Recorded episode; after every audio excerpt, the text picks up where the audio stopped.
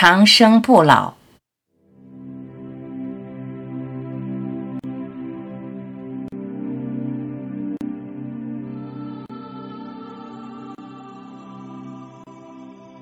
几年来，总和你擦肩散步，彼此都会微笑点头。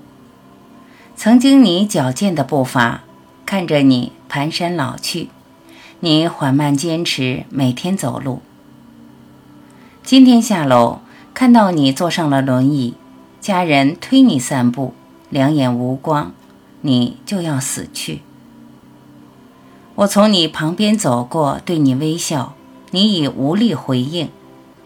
我还在走路，很快我也要老去，我也要死去。春天万物生长，沉寂的冬日就要过去。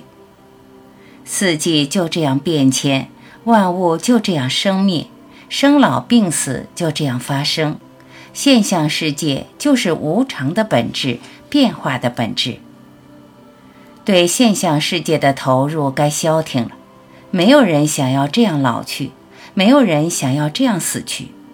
一个人到底是现象界的产物，就永远无法逃离生老病死的结局。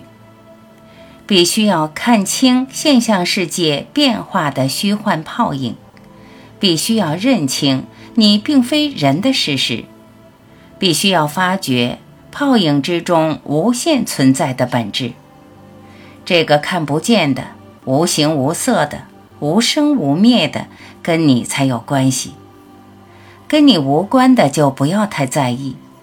现象世界不该耗费你的心力，积蓄你的能量，不断的吮吸宇宙的真气。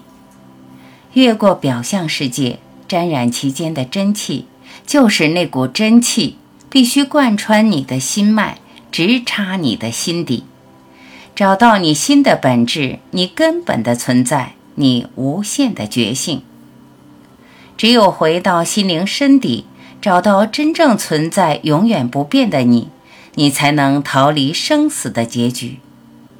真我没有生死，真我永恒不变。对老死的恐惧，只有在真我的光芒中，才能烟消散去。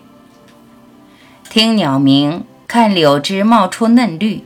请务必在每一个当下与存在不离不弃。